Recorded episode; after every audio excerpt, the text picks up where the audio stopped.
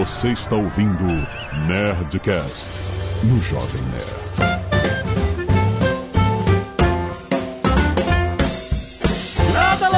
Nerds! Aqui é Alexandre Antônio Jovem Nerd desafiando o limite do multitasking. Quanto mais coisa eu tenho que fazer, pior eu faço todas as coisas. Aqui, Flávio Augusto. Produtividade é resultado. Aqui é Azagal eu quero aprender os segredos aí, malandro.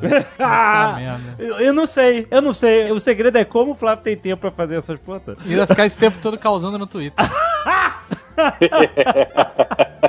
Exatamente, nerds! O Nerdcast empreendedor dessa semana, que trazido pra você por meusucesso.com, escola de insight e negócio, onde você tem todos os estudos de casos mais importantes que você jamais viu na sua vida sobre os maiores empreendedores do Brasil. Tem reality show no Vale do Silício, tem cara, é muito conteúdo totalmente original, produzido de uma forma hollywoodiana, com assuntos que fazem você aprender, cara. Isso que é o mais importante, cara, aprender e se inspirar e usar isso e praticar isso no seu universo de negócios. E hoje a gente falar sobre uma parte muito importante aqui, Flávio Augusto, que é o gerenciamento do seu tempo, multitasking, como produzir mais com menos tempo, porque todo mundo tem as mesmas 24 horas por dia. Todo mundo tem isso. Será? Será? Vamos ouvir isso, tá muito bom.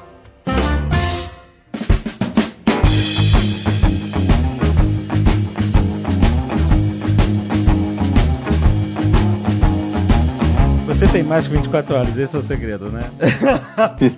Entre meia-noite e seis da manhã, é isso? Tu Esse- dorme? Aquele Como é velho. que faz? Eu durmo. Olha, aliás, é o seguinte, eu sempre dormi muito pouco. Principalmente quando eu morava no Rio. E aí eu não tô falando daquela fase que eu andava de ônibus, aquela fase terrível, que eu gastava seis horas no trânsito. Seis horas foi exagero, acho que ele é um, ah, quase quatro horas no trânsito. Às vezes dava seis horas quando tinha acidente na, na Brasil e tal, mas eu não tô nem falando dessa época que era Barra. Tô falando da época que eu já morava na Barra da Tijuca, já tava bem de vida, mas trabalhava no centro. Oh, que viagem gostosa. Eu gastava três horas, três horas e meia por dia no trânsito também. não é? Então, naquela época, eu ficava lá com o meu PT 550, os mais antigos aí vão se lembrar. Vocês se lembram? PT 550? Não, o que, que é isso? Não, não é Partido dos Trabalhadores 550. PT 550 era um modelo de um celular da Motorola, o famoso tijolão, né? Oh, que beleza. É, já era um tijolinho, na realidade, que já tinha tido maiores, mas ia ali dirigindo, falando no celular, queimando a orelha, que ele ficava quente pra caramba. Vocês não são dessa época, mas quem me ouve aqui, que tem mais de 40 anos de idade, lembra do PT 550. Então, dirigindo, falando no celular igual um louco. Enfim, era barra ali esse período. Cara, mas eu esqueci qual é a pergunta que vocês fizeram. Se você dorme. Ah, se eu durmo. Quando eu não durmo direito, eu fico esquecendo das coisas, sabe?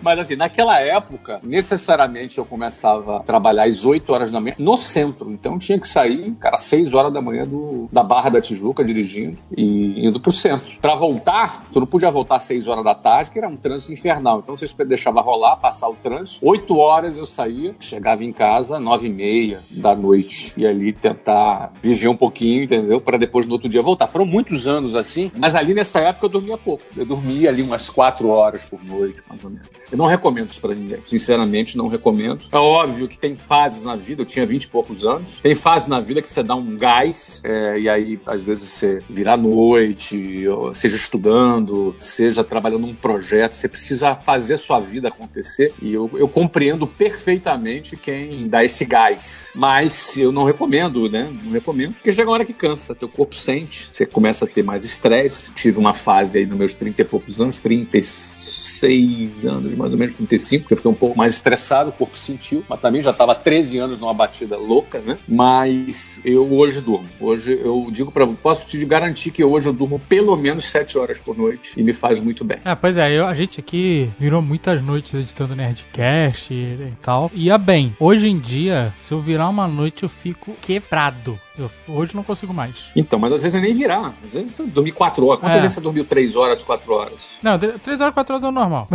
Hoje em dia.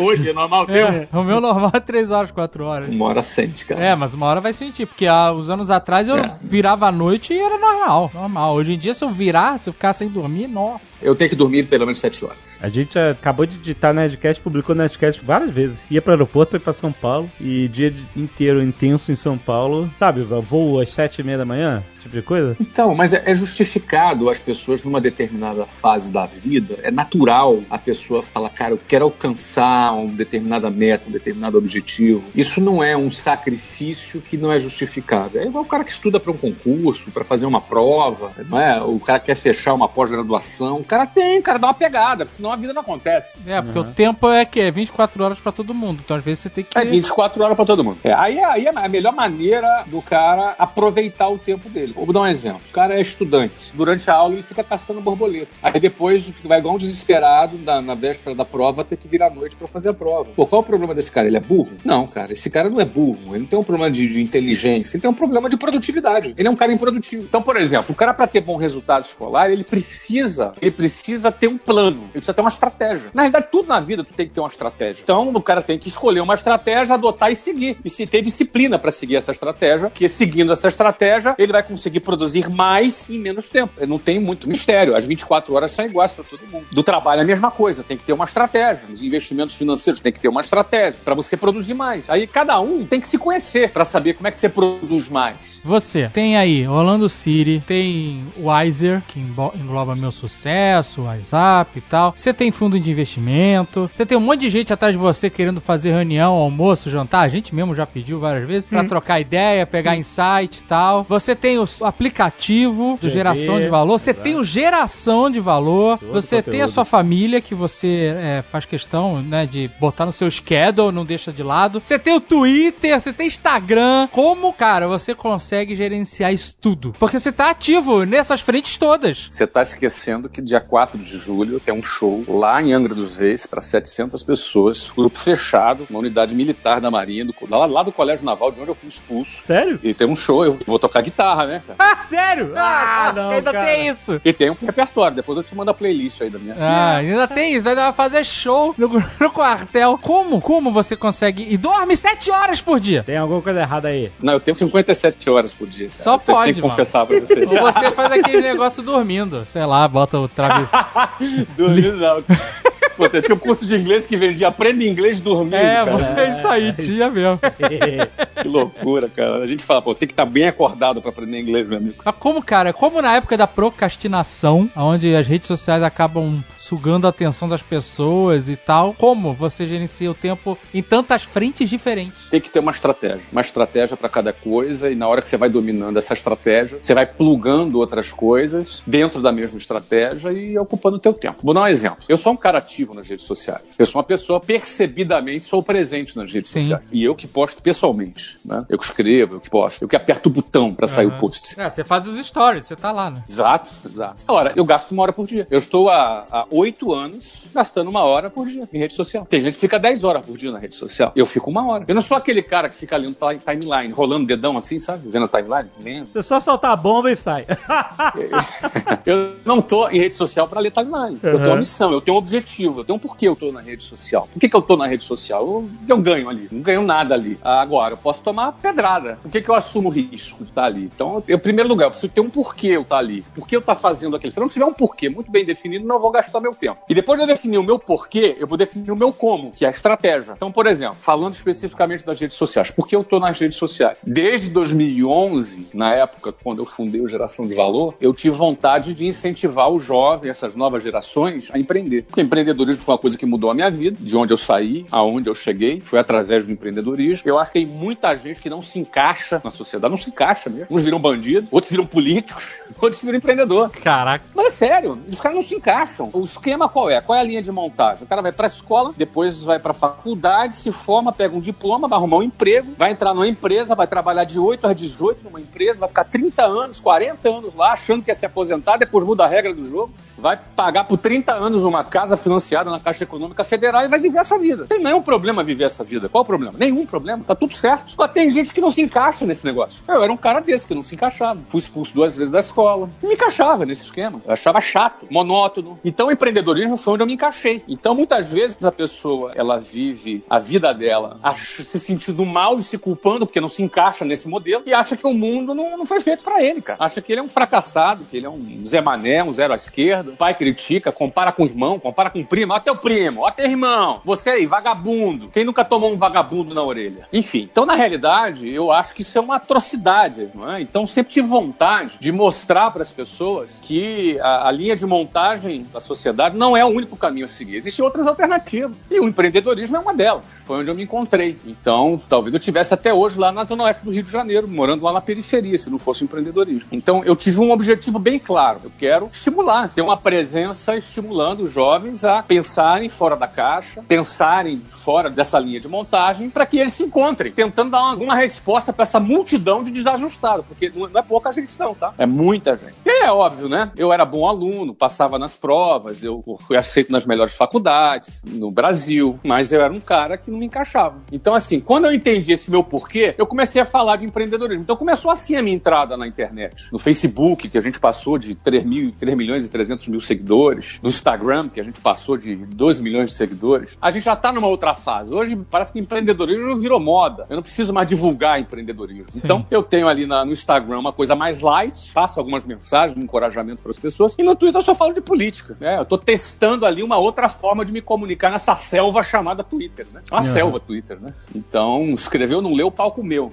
Então, agora, eu gasto uma hora. Qual é a minha estratégia? Minha estratégia é uma hora no dia. Eu hoje alcanço nas minhas redes sociais, talvez aí 25, 30 milhões de pessoas por semana. Esse é o meu alcance nas, em todas as minhas redes. É grande, é um alcance que realmente é bem relevante, mas eu gasto uma hora por dia. Então, por exemplo, se você for ver, pô, o cara tá lá no Twitter e tal, beleza, mas vê quantos posts eu faço no dia. Faço um, dois no máximo. Aquela meia dúzia de linha ali, acho que são 240 caracteres hoje, né? Se eu não me engano. Uhum. É, levo ali 10 minutos, escrevo, posto, tô antenado, o que tá acontecendo no país, escrevo, respondo duas, três, quatro, cinco, seis pessoas no máximo. Ou seja, parece que eu tô respondendo, interagindo o dia inteiro com as pessoas. Não. Eu gastei uma hora por dia, eu dou uma passada no Instagram, dou uma passada no Twitter, às vezes eu posto de manhã, às vezes eu posto à noite, ou seja, essa modulação de horário que eu posto faz eu atingir diferentes públicos, ou o cara me vê de manhã num dia, me vê à noite no outro, acha que eu tô o dia inteiro. Não, eu tava de manhã num dia, à noite no outro. Então, no fundo, eu impacto quase 30 milhões de pessoas nas redes sociais, em todas as redes sociais somadas,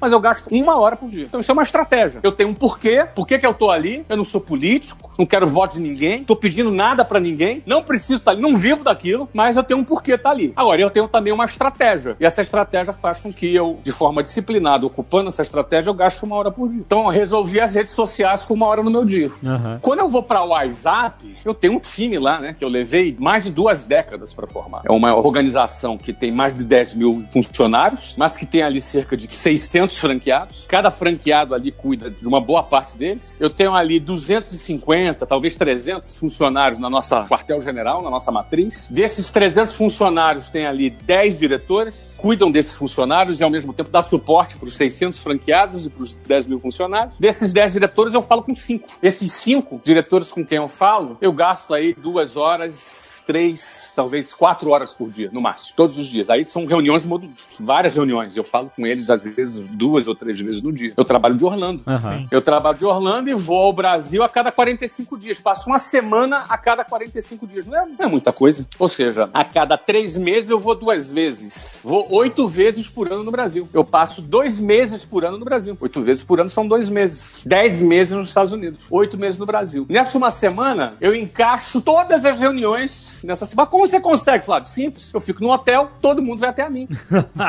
é, faz sentido, é, né? É mais fácil que você ficar se deslocando. Se eu tiver que ficar pegando avião para aqui para lá, então todo mundo se mobiliza de Curitiba, de São Paulo, do Rio, quem quer que seja. Eu tô lá em São Paulo, no hotel, muito bem instalado. Eu recebo as pessoas ali. Ah, jornalista, hotel, tudo no hotel. Almoço no hotel, tudo no hotel. A gente foi jantar no hotel mesmo. Não, você foi jantar comigo no hotel, vocês dois, exatamente. É Não, nas duas vezes vocês jantaram comigo, foi no é, hotel. É verdade. Não é verdade? Uhum. É isso aí. Por quê? Eu encaixo tudo no hotel. Já pego uma suíte grande, já tem, além do quarto, tem lá a sala grande, onde tem mesa de reunião. Algumas reuniões faço no quarto, outras reuniões faço na recepção, outras é jantando, tomando café. É, ou seja, o café da manhã, a janta e o almoço, tudo reunião. Branco, todo mundo reunião. Hotel. Pego meu avião, vou embora. Volto pra casa. Dei aquela rodada nos pratos, volto pra casa. Não é? Orlando City não joga futebol.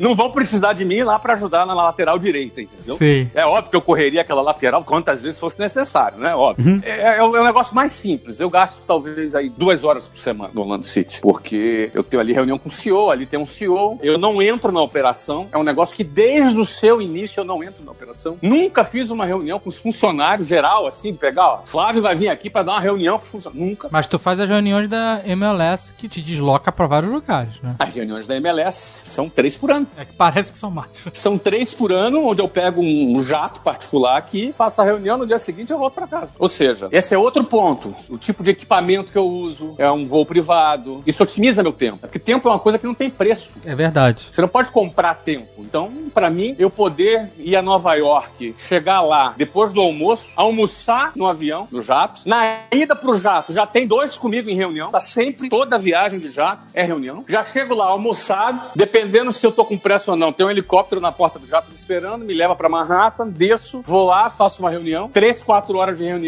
helicóptero, volta, Teterboro, que é lá o aeroporto. Jato, tô dormindo em casa. Porra, Flávio, vou fazer a reunião no, no, no, indo pra Nova York, porra.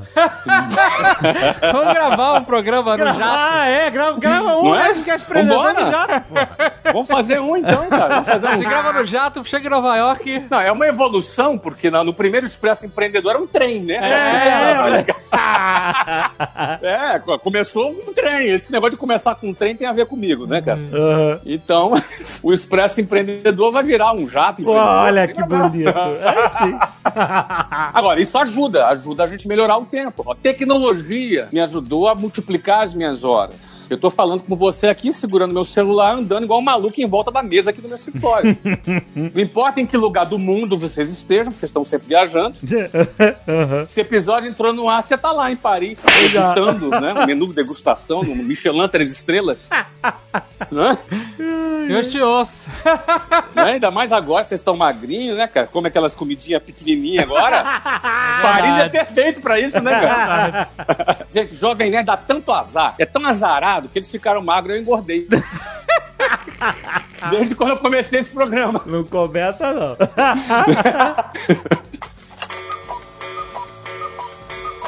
Mas como é que você faz para organizar sua cabeça, tendo tantos assuntos, né, que você tem que coordenar com seus diretores? E... Exatamente. Esse manter o tracking, eu costumo chamar da técnica do continuista. O que, que é isso? O continuista no cinema é aquele profissional que é responsável por determinar a continuidade das cenas. As cenas de um filme não estão gravadas em ordem cronológica do filme. Uhum. Às vezes a primeira cena gravada é a última. Então, por exemplo, o cara grava dentro do metrô todas as cenas do metrô são gravadas ao mesmo tempo. É. O cara grava em casa, todas as cenas de casa são gravadas ao mesmo tempo, nos diferentes momentos do filme. Porque isso Bo- fica mais barato produzir o filme, né? No Bohemian Rhapsody, a, a primeira cena da filmagem foi o show, que é o final do filme. Foi o show, imagina. Ou seja, quem é responsável por dar o clima do filme é o diretor. Ele sabe se vai dar mais emoção, menos emoção. Já tem no- na na cabeça dele como ele quer construir a narrativa da história. E aí ele vai dar mais peso ou mais emoção ou não pro ator. O ator tá ali pra seguir o diretor, decorar o texto e interpretar em cima do diretor, que é o maestro. Agora, o diretor, focado nessa questão mais da narrativa, precisa de um profissional ao lado dele que é o continuista. Então, por exemplo, se na cena anterior o cara saiu do lago todo molhado, ele precisa entrar nessa cena molhado. Exatamente. Né? Se ele tá cansado, precisa entrar cansado. Se ele Exatamente. tá todo sujo, precisa entrar todo sujo. Se tá penteado pra um lado, lado direito, o cabelo dele tem que estar pro lado direito. Se tá com a gravata amarela de bolinha vermelha, tem que entrar com a gravata amarela de bolinha vermelha. O continuista, ele determina que todos os atores que estão na cena, eles estejam dentro de uma continuidade, um tracking. Então você tem que ser bem continuista. Porque, por exemplo, eu falo com cinco diretores. Eu preciso ter na minha cabeça onde eu parei na minha última conversa. É. Porque quando você tá no escritório, você tá dentro do flow do escritório, né? Sim. Você tá no flow. As paradas estão acontecendo ali, tu tá no flow. Agora, quando você tá fora do escritório, eu trabalho de casa, envolvido com vários projetos, eu tô fora do flow. Então, quando eu começo uma conversa com o cara, eu preciso lembrar lembrar onde eu parei com ele. Aí, duas hipóteses. Se você não lembra, é importante você ter anotado em algum lugar ou em alguma ferramenta tecnológica qual o ponto que você parou com cada pessoa. Para você, antes de entrar na reunião, você dar aquela lidinha e lembrar qual era a cena anterior para você dar continuidade. Tem que ter uma agenda, uma ferramenta para que você se organize. Eu faço de cabeça. Eu falo com cinco pessoas. Porra, tava doido pra você dar a dica da ferramenta. É o cérebro. Mas eu lembro por quê? Porque eu são 20 anos fazendo isso, entendeu? Aham. É isso. Qual o roteiro que você fez aí pra essa nossa conversa? Não, esse tá na cabeça. Tá na cabeça, tá na cabeça. Né? Claro que você vai fazer alguma coisa mais elaborada, onde você Sim, tá sim, ali sim. puxando conteúdo, você vai fazer a pesquisa e tal. Natural. Aqui no Nerdcast Empreendedor, tu me puxa, né? uhum. Eu vou no seu flow. Uhum. Então, assim, é, como é que eu dou continuidade? Eu- É meio continuista. Você tem que ter essa sensibilidade de você dando continuidade. Agora, lembrando que eu ocupo na minha agenda esse tempo. Então, você pega ali uma hora de rede social, cinco diretores, quatro horas por dia, WhatsApp, mais duas horas por semana. Aí tem um aplicativo que eu gasto meia hora por dia, aplicativo do GV, que eu produzo conteúdo diário lá pro aplicativo do Geração de Valor. Aí tem as coisas ocasionais, como por exemplo, amanhã de manhã, que provavelmente é na terça-feira anterior que entra esse episódio, eu tenho uma live que eu vou falar sobre educação financeira com o Thiago Negro, que a gente vai entrar ao vivo às 5 e 6 da manhã. Nossa meta é bater 100 mil pessoas ao vivo às 5 e 6 da manhã. No último a gente botou 62 mil pessoas. Às 5 da manhã? 5 da manhã é do Brasil, né? Do Brasil, né? Aqui dos Estados Unidos é 4, né? Mas por que às 5 da manhã? Live às 5 da manhã? É isso? Às 5 da manhã. Na última vez a gente botou 62 mil pessoas. Caraca! É, a vida das pessoas está muito corrida. Ah, porque antes da galera ir pro trabalho, é isso? É, antes de ir pro trabalho. É aquela história. O assunto é uma aula gratuita que eu tô dando, de um assunto super relevante, que é educação financeira. Se o cara quer assistir, o cara acorda, né? Não vai pagar nada, é de graça. Porra, no meu tempo, às 5 da manhã era telecurso, maluco. era aprender a fazer um. É o live mecânico. curso, o live curso Caraca, do Flávio. É, não, melhorou, é melhorada. A programação das 5 da manhã. O cara que tá afim de crescer, aprender ali, o cara vai, pô, o cara acorda. Pô, mas o telecurso era legal, eu gostava, eu assistia sempre. telecurso 2000. Você se formou lá, ô Zagão? Não, não, mas eu aprendi bastante coisa, vou dizer que. É, olha aí. então, assim, eu tô falando pra caramba aqui, mas basicamente querendo transmitir que a estratégia que a gente usa pra tocar as coisas, a gente consegue encaixar. Então, você consegue multiplicar os seus horários criando uma agenda dentro de uma estratégia nova. Agora, você tem que ter disciplina pra poder seguir essa tua agenda. Então, eu falei um pouquinho da minha agenda aqui, né?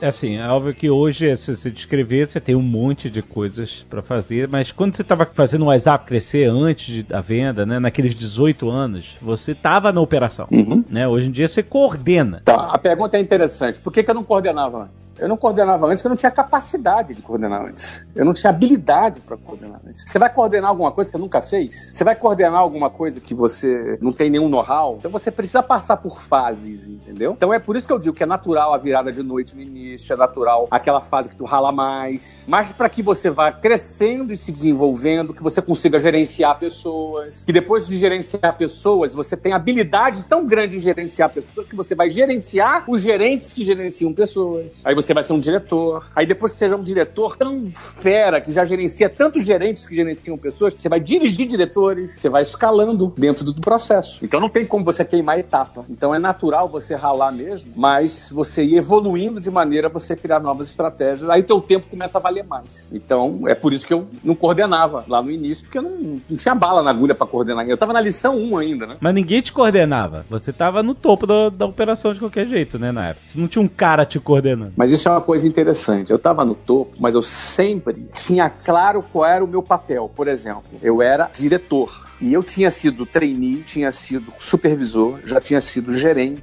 tinha chegado a diretor na empresa que eu estava já. E tinha um presidente nessa empresa. Por exemplo, quando eu abri a empresa, eu não me chamava de presidente. Eu não era presidente com coisa uhum. nenhuma. Hoje o cara tem uma ideia, ele já é CEO e founder da sua ideia, né, cara?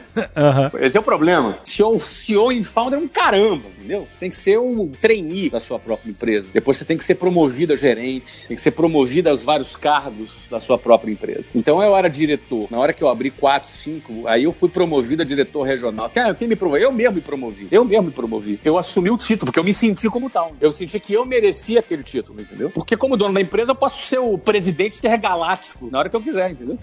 Sim. Agora, você tem que ser aquilo que de fato você tem a autoridade para ser, e não de forma artificial. E eu ia perguntar para você como que você define isso, mas no início mesmo você falou sobre resultado. Metas, resultados. Uhum. Metas, exatamente. Meta. Eu lembro bem o dia que eu entrei numa loja para comprar um carro eu era apaixonado por um carro na época que chamava Cherokee, que hoje até, até hoje existe, mas na época era uma nave espacial em 1995. Você imagina 95, onde só tinha Monza Tubarão, Gol e Opala. Santana Quantum. Santana Quantum. Isso aí cheguei, me apaixonei por aquela Cherokee quando eu vi, eu tinha até a grana pra pagar. Mas eu falei, não tô merecendo esse carro. Eu me amarrava muito em carro, garotão, 23 anos. Mas por que que tu falou? Porque não estava merecendo, não tinha produzido alguma coisa à altura, não tinha realizado alguma coisa, estaria ostentando. Ou seja, ter a grana não era para mim credencial para carro, eu queria merecer. Então eu estabeleci uma meta. Ó, quando eu atingir tal produtividade, tal quantidade de alunos, eu vou comprar esse carro. E fui lá, batalhei, bati a meta e fui lá e comprei o carro. Saí da concessionária assim, eu mereço estar nesse carro. Aham. Já tinha a grana seis meses antes, mas não me sentia que merecia ter aquele carro. Então, é assim, esse é o desafio da autodisciplina, né? Quando você não tem um patrão, quando você não tem alguém. E aí o pior é o seguinte, você vai tendo um determinado sucesso financeiro, pô, você, você começa a poder tudo, inclusive aquilo que você não está preparado. E aí que muitas pessoas quebram, né? Aham. Se lambuzam com mel, essa é uma, uma expressão que a gente usa, né? O cara fica deslumbrado com o sucesso. Então não é por acaso que você vai ver gente ganhando na loteria e ficando pobre alguns anos depois. O cara tem a grana, mas não está preparado para ter aquela grana. Agora, quando você vai construindo o teu sucesso de maneira sólida, batendo meta, fazendo questão de cumprir as metas e, e se sentir merecedor daquilo que você está conquistando, você protege de fazer uma cagada, entendeu? Porque é fácil fazer uma cagada, né? Quanto maior é a tua possibilidade de grana que você tem, mais cagada você pode fazer. Sim, é verdade.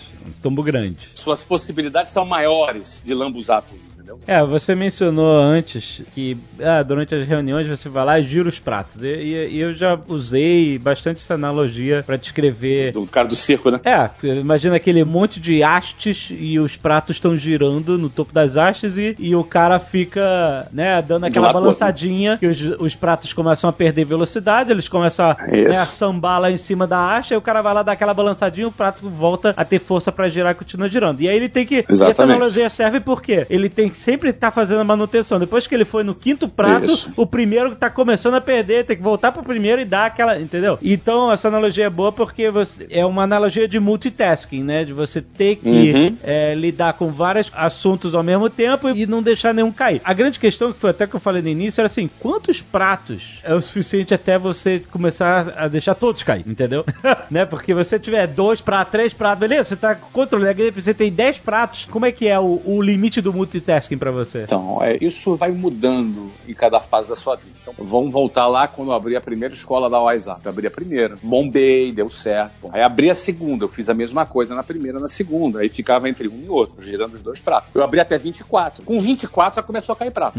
E aí eu cheguei à conclusão que eu não conseguiria ter as 100. Minha meta era ter 100 escolas. E aí, cara, eu entrei em uma espécie de crise porque eu pô, não vou conseguir o que eu quero. E aí não era questão de grana, mais grana, menos grana, porque você tem uma escola, duas, três, já estão dando uma boa grana, mas você tinha, a gente tinha meta para alcançar. Eu tinha esse objetivo de ter 100 escolas. Mas aí você virou o funil. Então, o que aconteceu depois foi o seguinte: eu percebi que com aquela estratégia, o meu porquê era o mesmo. Eu queria criar alguma coisa que expandisse e fosse bem grande. Mas o meu como tinha vencido. Aquela estratégia não funcionava mais. Então você não pode querer. Se a estratégia não, não, não funciona mais, você não pode insistir, você vai quebrar a cara. Então tinha que- tive que mudar a estratégia. Foi quando eu implementei um modelo de franquias. O modelo de franquias, eu descentralizava a gestão e contava com uma nova peça no meio, que era o franqueado. Então, em vez de eu administrar escolas, eu precisava vender propriedade intelectual para empreendedores que iam colocar o seu próprio capital para terem resultados no seu próprio negócio. Então, eu passei a ter que me preocupar mais com marca, propriedade intelectual, com desenvolvimento de com ter mais produção acadêmica para desenvolver materiais didáticos, novas metodologias, Treinamento. treinamentos. Uhum. tinha que vender o, o sistema para as pessoas. Então, eu tive que desenvolver outras habilidades, porque através deste franqueado eu poderia atingir aquelas 100 escolas que eu queria. Então, em 1999, eu parei de abrir escola. Abri em 95, 99, parei de abrir. Em 2000, lançamos o sistema de franquia. Em 2005, a gente tinha 100 escolas. Uhum. A gente saiu de 24 no ano 2000 para 100 até 2005. Ali tinham mais 15 ainda que eram próprios,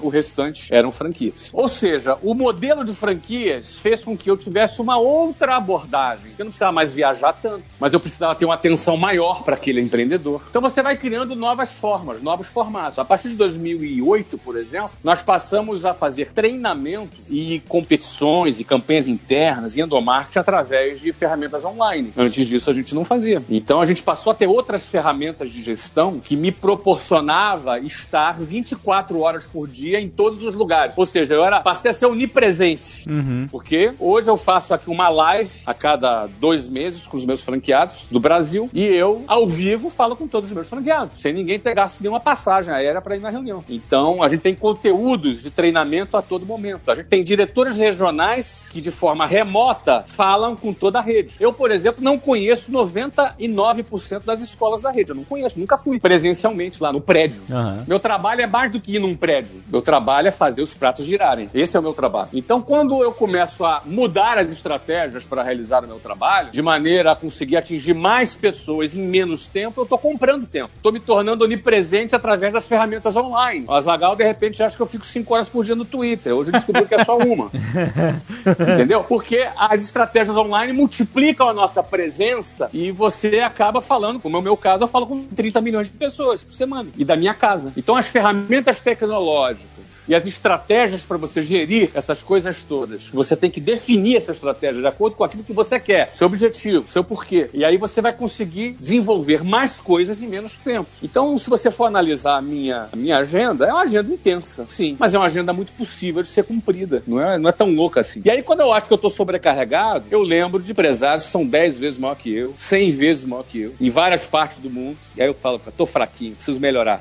então, eu, o cara tem as mesmas 24 horas que eu. Então eu que estou aqui estabanado, eu preciso rever aqui minhas estratégias. Preciso dar um upgrade nas minhas estratégias. É assim que eu faço. Quantas vezes em que você se considerou funil ou que estava gerando pratos demais e tal, a tecnologia, em vez de você simplesmente, ah, não, não vou mais gerar esse prato, você descobriu uma solução na tecnologia. Porque o, o cara pode falar assim, olha, não consigo fazer tudo, então vou parar ou vou terceirizar. Ou, como você falou assim, teve várias soluções tecnológicas que fizeram a coisa continuar funcionando. O meu caminho Alexandre, é mais para a gestão de pessoas. Então, gestão de pessoas para mim é a chave. Por exemplo, eu quero chegar a mil escolas. Hoje nós temos 420. Eu uhum. não consigo chegar a mil escolas. Ó, eu consigo chegar às mil escolas com as mesmas ferramentas tecnológicas que eu tenho hoje. Elas são mais do que suficientes. A gente opera com Salesforce lá na ponta e com SAP no nosso back. Com isso aí eu chego a 10 mil escolas. Agora, eu não chego a mil escolas se eu não tiver mais gente trabalhando comigo. Uhum. Não quantidade de pessoas, mas key people, ou seja, pessoas-chave trabalhando comigo. Novos executivos novas pessoas que respondem à nossa liderança e que vão ser executivos que vão gerenciar. Então, por exemplo, hoje eu tenho cinco diretores regionais, eu vou precisar de pelo menos dez diretores regionais. Isso significa quem hoje atua na área comercial, por exemplo, como um trainee, às vezes é um garoto de 20 anos de idade, daqui a cinco anos pode ser um diretor regional reportando diretamente para mim. Porque eu vou ter que selecionar dentre a equipe de mais de 800 pessoas da área comercial que atuam no Brasil, quem são aqueles que vão ser os novos gerentes, os novos diretores que vão trabalhar diretamente comigo. Cinco deles, para chegar a mim eu vou precisar de mais cinco. E esses cinco não vêm do mercado, tá lá entre nós, porque nós é que formamos. Uhum. Ou seja, é uma máquina que, de certa maneira, quem hoje trabalha, está estimulado a ter os melhores resultados porque quer ocupar uma dessas posições. Então, essa fábrica de gerar e formar executivos acontece em todos os setores da nossa empresa. E é essa fábrica que motiva as pessoas a se dedicarem para poderem crescerem e ascenderem profissionalmente dentro da nossa organização. Então, esse modelo de incentivo, de formação de pessoas, onde a gente aproveita os novos executivos nunca do mercado, mercado, mas sim da própria rede, é uma, é uma estratégia para otimizar o nosso tempo e incentivar as pessoas a crescerem dentro da nossa empresa. Você acha que todo empreendedor lida com qualquer tipo de escala para fazer seu negócio crescer? A chave da escala é gerenciar pessoas. Exatamente. Não é tecnologia. Muito mais que tecnologia. A tecnologia pode atrapalhar se você não tiver a tecnologia correta. Agora, se você tiver a tecnologia correta que te permite escalar, aí você vai chegar no fator pessoas. Então, a chave para dar escala, principalmente num negócio presencial, tá? Negócio online é diferente. Né? Negócio online são muito mais, às vezes, processos automatizados. Ainda assim, você vai precisar de gente. Mas quando você fala de negócio presencial, uhum. né? Você vai ter que abrir lojas, abrir escolas, abrir hospitais, abrir sei lá o quê, entendeu? Gente, aí é gestão de pessoas. Gestão de pessoas é tudo. Você tem que formar pessoas. Como é que é formar? É formar tecnicamente, formar dentro da cultura da empresa, formar dentro da sua filosofia de liderança que você lidera. Um líder, obviamente, ele espera que seu liderado tenha uma resposta à sua liderança numa determinada característica. Leva tempo para as duas partes se adaptarem. Uns se adaptam, outros não se adaptam. E aí esse processo de seleção natural vai acontecendo até você formar uma equipe. A equipe que trabalha comigo tem uma foto que eu postei uma vez nas redes sociais. É, não sei se dá para botar aí na descrição do episódio essa foto. Então eu tenho ali uma foto que tem ali os vários executivos que trabalham comigo e a quantidade de anos, um númerozinho pequenininho em cima. 20 anos, 22, 23, 24, 25, 26, 18, 17. Tem um cara só que tinha 3 anos que era uhum.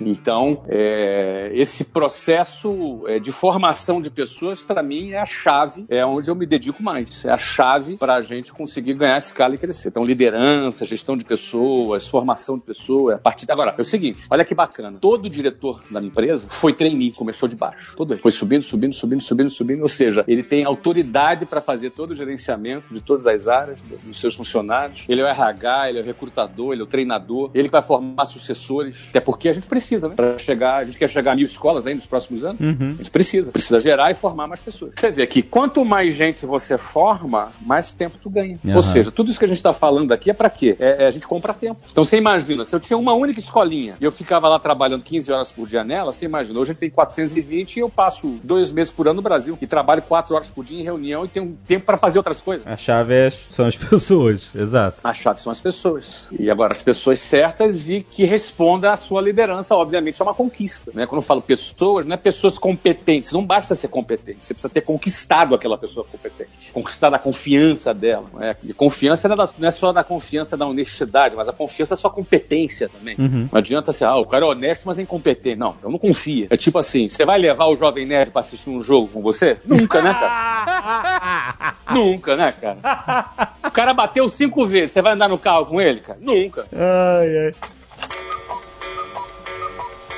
Como é que você acha que a gente pode dar uma dica para quem tá empreendendo, para quem tá equilibrando uma cacetada de pratos, para quem tá em dúvida às vezes sobre o objeto do trabalho, do que ele tá pretendendo fazer, etc. O que, que você acha que você diria em questão de foco? Que a gente falou de objetivo, traçar os próprios objetivos, acho que a gente estabeleceu isso muito bem. A pessoa às vezes está fazendo simplesmente porque acha né, porque quer fazer, mas sem traçar objetivo, isso pode deixar a pessoa perdida, né, de alguma forma, no, e não conseguir aproveitar seu tempo da forma mais Mas o que você acha que seria uma visão chave para quem tá achando que tá equilibrando prato demais saber como fazer com que isso seja possível, os pratos, porque a gente falou de tecnologia, etc e tal. Eu não sei se eu tô querendo se formular a pergunta. Tá muito clara a pergunta, tá muito clara e muito boa a pergunta. Eu, eu separaria em dois passos. O primeiro passo é o passo do diagnóstico. Acho que a pessoa precisa ter um diagnóstico. Você uhum. tá com os pratos caindo, você tá se sentindo que o mundo tá desabando na tua cabeça, que você não tá mais dando conta. Não é que você tá mal, às vezes o negócio tá indo bem, mas você já não tá mais dando conta. Você, não, você tem a sensação de que a qualquer momento o negócio pode desabar, dar um problema, explodir um pepino aqui, outro ali, que você não estava nem prevendo, porque você já não está mais gerenciando bem o teu negócio. Então a primeira coisa é o diagnóstico. Tem que ser um diagnóstico claro. Você, pô, realmente eu preciso reavaliar o meu negócio. Se está dando problema, por que que tá dando problema? É, exatamente. Esse tipo de problema do cara achar que ele não está mais dando conta. O negócio está tendo bem, está crescendo, mas ele já não está mais dando conta. Uhum. Tem que ter um diagnóstico. Segundo ponto é o que fazer com esse diagnóstico, que é, minha sugestão é, faz, é você fazer o que eu fiz muitas vezes na minha vida. Fiz umas 50 vezes, vou te falar aqui agora. Pelo menos. Para tudo, faz um retiro, sai dois, três dias, pega teu sócio, tua mulher, se ela, se ela é tua sócia, as pessoas com chave com quem você trabalha ali, seus parceiros. Para pra pensar no negócio. Começa pensando na tua vida e depois pensando no seu negócio. Por exemplo, na tua vida, o que, que eu quero na minha vida? É isso mesmo que eu quero? Porque às vezes é o seguinte, o cara fala assim, não, cara, na minha vida eu quero ser monge. Aí o cara tá lá na loja. Esse cara tá fazendo uma loja, você quer ser monge, né? Tá no automático, né? Às vezes a pessoa entra no automático. Né? Ela entrou no piloto automático, tá perdida, entendeu? Aham. O cara fala, não, cara, eu quero, pô, cara, quero me dedicar ao meu negócio, quero que ele cresça, quero conquistar uma qualidade de vida melhor pra minha família. Pô, legal. Tem a ver com o negócio que você tá. Porque às vezes não tá mais, a vida mudou, o cara separou, o cara agora tem uma família nova, sei lá. O cara tá em outra já e tá no piloto automático naquilo que ele faz que não faz mais sentido na vida dele. Uhum. Qual é o meu porquê no meu negócio? É bom lembrar. Qual é o meu porquê? Por que, que eu tô- quero fazer esse negócio e até onde eu quero chegar? Você vai rever o porquê do seu negócio. Porque às vezes o porquê do teu negócio pode ter mudado também. Uhum. E o terceiro e último ponto é, re- é rever o como. Ou seja, esse aí é onde o como não tem uma ideia fixa. Uma estratégia que funciona na década de 90 não vai funcionar no ano 2000, não vai funcionar em 2010, talvez não funcione em 2020. Os comos mudam, as estratégias mudam. TV Globo bombava, hoje já não tá igual. Não existia internet, hoje existe. Uhum. Não existia marketing digital, hoje existe. Então, será que a sua estratégia mudou como precisava mudar? Ou você está querendo fazer o que dava certo 10 anos atrás e achar que hoje vai dar igual? E aí não dá certo, você pensa assim, não, é a crise. Tudo é culpa da crise. Às vezes é culpa da tua estratégia, meu amigo. Você não mudou a tua estratégia, você não mudou o teu porquê, o teu porquê tem uma melhorada. Ou você precisa revisar e reafirmar o seu porquê. E aí na questão da- do como, da estratégia, você tem que reavaliar tua estrutura de pessoal. Quem são as pessoas com quem você conta? Essas pessoas são produtivas? Ou é só puxar saco? Puxa teu saco o dia inteiro, fala que você gosta de ouvir, mas não produz porcaria nenhuma. Uhum. Ah, mas ele é honesto, mas não produz nada. Pior coisa que tem é um incompetente honesto. Porra, Competente honesto, o cara fica lá a vida toda, porque honesto, desde quando honestidade é atributo pra você manter um cara numa empresa, o cara incompetente não pode estar do seu lado. Esse cara é muito caro. Ah, mas o cara incompetente é muito caro. Cara, é incompetência. É, mas tu não quer, você não quer exatamente o oposto. Você não quer o cara competente e desonesto também, né? Não, o, o competente desonesto também é ruim, cara. exatamente, então. Mas você não pode se conformar com um competente honesto. Sim, sim, sim. Não pode. Tem que ser os dois. O negócio é que, não, pô, esse cara aqui é bom pra ser gerente. Ele escova o dente todo dia. Pô, grande coisa, escova o dente todo dia, pô. O cara toma banho todo dia, cara. Ah, o cara é honesto. Honestidade é obrigação. Aham. Honestidade não é qualidade. Honestidade é obrigação. O cara tem que ocupar uma função numa empresa porque ele é bom. Você tem que ter os melhores do seu lado. É verdade. Então, assim, você tem que reavaliar as pessoas que estão contigo, reavaliar suas estratégias, reavaliar a estrutura de pessoal que você tem, pra ver se, de repente, você dá uma guinada. Várias vezes eu fiz isso na minha 50 vezes. E aí eu e Luciana pegava um aviãozinho pra Nova York, era um lugar que a gente gostava de ir, ficava lá um final de semana, ia pra Buenos Aires, fomos muito a Buenos Aires. Ou então ali pro interior do Paraná, quando a gente morava ali em Curitiba, a gente ia pra Bombinhas ali, três horas, pertinho ali. Olha aí, nunca fui pra bombinhas. Nunca foi? Não. Olha aí. Fui pra Bombinhas. Eu não mergulhava, mas ficava lá no hotelzinho bacana, pensando, desenhando, pensando, conversando. É isso mesmo que a gente quer. É isso mesmo. Não, é isso mesmo. Vambora. Aí de cabeça você vai. Aí voltava com convicção dos porquês. Voltava com toda a convicção dos porquês. Porque dia- os problemas do dia a dia, às vezes, vão apagando os seus porquês. Uhum. E aí vai de. Às vezes também os problemas vão desvirtuando os comos, as estratégias. Aí de vez em quando você tem que parar para reafirmar os porquês e realinhar as estratégias. Essa é a minha sugestão para quem tá sendo vendo os pratos cair. Para, para tudo, cara. Sai, Sai do ambiente. sai, sai do ambiente. Vai viajar, É, porque o cara que não. Então não pode ir pra Nova York. para, vai pensar. Se necessário for, traz teu diretor, teu gerente principal, teu braço direito. Se você quer reavaliar aquele cara, não traz não, deixa ele deixa, fica longe para você reavaliar. É com esse cara mesmo que eu quero contar? Aham. Quer reavaliar o sócio? Reavalia o sócio também. Pô, será que esse cara tá aí? Será que esse cara não tá nas minhas costas? Será que esse cara não tá vagabundo? Não tá acomodado agora? Tá querendo só se dar bem agora? Será que vale a pena continuar sendo sócio desse cara? Valia, hein, Azagal? Que malandro, por que o Azagal? Sabe como é que é, Azagal? Ah, olha aí, ó. Tudo Jovem Nerd. Tudo. No, Tudo é Jovem Nerd, tudo Tá Jovem lá, Nerd. tá lá. Tá lá. Você falou uma coisa muito importante que é a autodisciplina. Isso tem tudo a ver com o empreendedorismo, porque quando você é o seu chefe, é você que vai exigir de si mesmo, né? E você falou que a, a ferramenta para medir essa autodisciplina é o resultado. Que aí o resultado Uhum. você vai determinar o resultado que você quer chegar. Se você não estiver chegando no resultado, você vê que a sua disciplina talvez precise ser ajustada. Agora, o que monta na sua cabeça esse resultado? Porque em um momento você pensou, ah, eu quero ter 100 escolas. E aí hoje você que tem mil escolas. Mas por quê? É um número aleatório, é um número bonito, é um número maneiro que vai te deixar confiante ou é algo que você usa? Não, peraí, eu vou fazer uma análise do mercado e se eu chegar a mil escolas, significa que eu tô num tier tal pra poder, sei lá, abrir capital da empresa ou alguma coisa assim, entendeu? Ah, cara, a coisa é bem mais simples, cara. Você pega lá, por exemplo, é, eu lembro que tinha um concorrente que tinha 3 mil escolas. Cara, o cara tem 3 mil, por que eu não posso ter mil?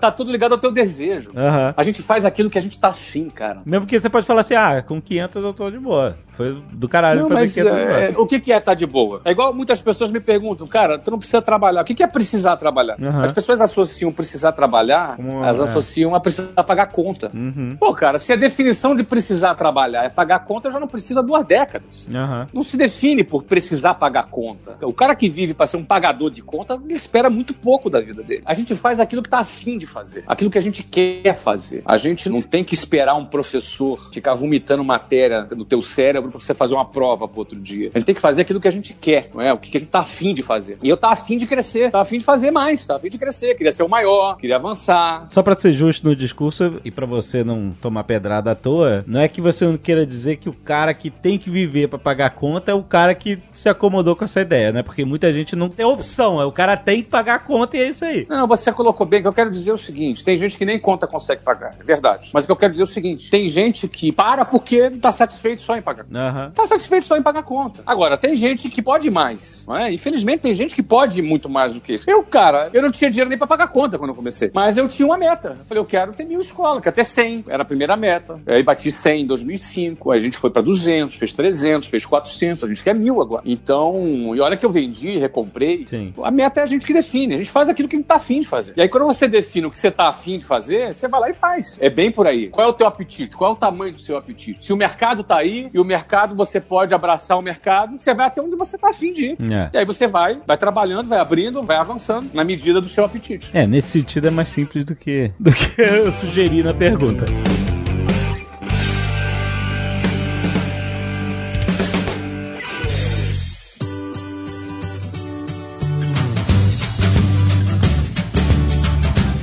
Vou aproveitar esse espaço aqui para convidar quem está nos ouvindo a me seguir lá no Instagram, Geração de Valor. Eu quero fazer esse jabá para você que hoje certamente tem o Instagram. Nos acompanhe lá no Instagram, no Twitter também. Tô lá no Twitter. Twitter só falo de política. Pra causar, pra causar. Não, não, é uma experiência social que eu tô fazendo. É uma experiência. Eu comecei faz uns seis meses. Só falando de política, a nossa filosofia lá, que nós não temos político de estimação, político não é, é teu empregado, não produziu pé na bunda. Então, é igual aquilo que eu falo, ah, mas ele é honesto, né? Igual, igualzinho funcionário, né? Mas é incompetente. Não adianta ser só honesto. Mas é um lugar que eu falo só de política. Tem um aplicativo do Geração de Valor. Lá eu produzo conteúdo diário lá, são áudios, tem aulas, várias aulas, é tudo gratuito também. Aplicativo de geração de valor, só procurar geração de valor, App GV, Flávio Augusto, para iPhone, para o Android também. Enfim, por hoje é isso. Mas o geração de valor, o arroba geração de valor no Instagram, é você. É uma mistura? Não, só eu. Só eu posso. Só você. Tá. Instagram e Twitter, só eu. O Facebook, como está secundário, tem hoje lá um funcionário que faz replicação de conteúdos. né? uhum. Durante muito tempo era só eu também. Mas você é ativo mesmo no Instagram e no Twitter. Instagram e Twitter eu tô pessoalmente, eu respondo, entendeu? Eu, é, obviamente, dentro daquela minha uma hora que eu falei. É, Eu, eu tô ali sempre produzindo, faço live também no, no Instagram, faço live, as lives são bacanas. Então é uma maneira da gente manter contato Maneiro. e a gente tá junto por lá. Vai, vai lá e manda um, um hashtag NerdPower lá pra mim. Vamos lá. Vai lá, vai equilibrar teu prato, malandro. Até mês que vem. Valeu, boa viagem pra Paris, hein? Ah, muito obrigado. Já estamos voltando. É verdade, é verdade.